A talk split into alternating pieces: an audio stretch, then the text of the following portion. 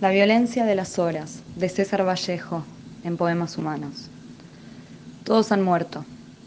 Murió don Antonia, la ronca, que hacía pan barato en el burgo.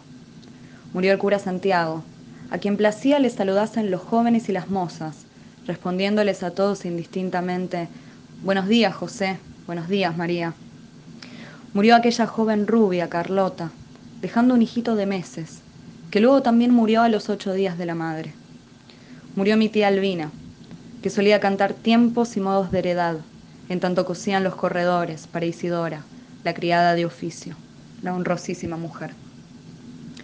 Murió un viejo tuerto, su nombre no recuerdo, pero dormía al sol de la mañana, sentado ante la puerta del ojalatero de la esquina. Murió Rayo, el perro de mi altura, herido de un balazo de no se sabe quién. Murió Lucas, mi cuñado en la paz de las cinturas, de quien me acuerdo cuando llueve y no hay nadie en mi experiencia. Murió en mi revólver mi madre, en mi puño mi hermana y mi hermano en mi víscera sangrienta, los tres ligados por un género triste de tristeza en el mes de agosto de años sucesivos. Murió el músico Méndez, alto y muy borracho, que solfeaba en su clarinete tocatas melancólicas, a cuyo articulado se dormían las gallinas de mi barrio, mucho antes de que el sol se fuese. Murió mi eternidad y estoy velándola.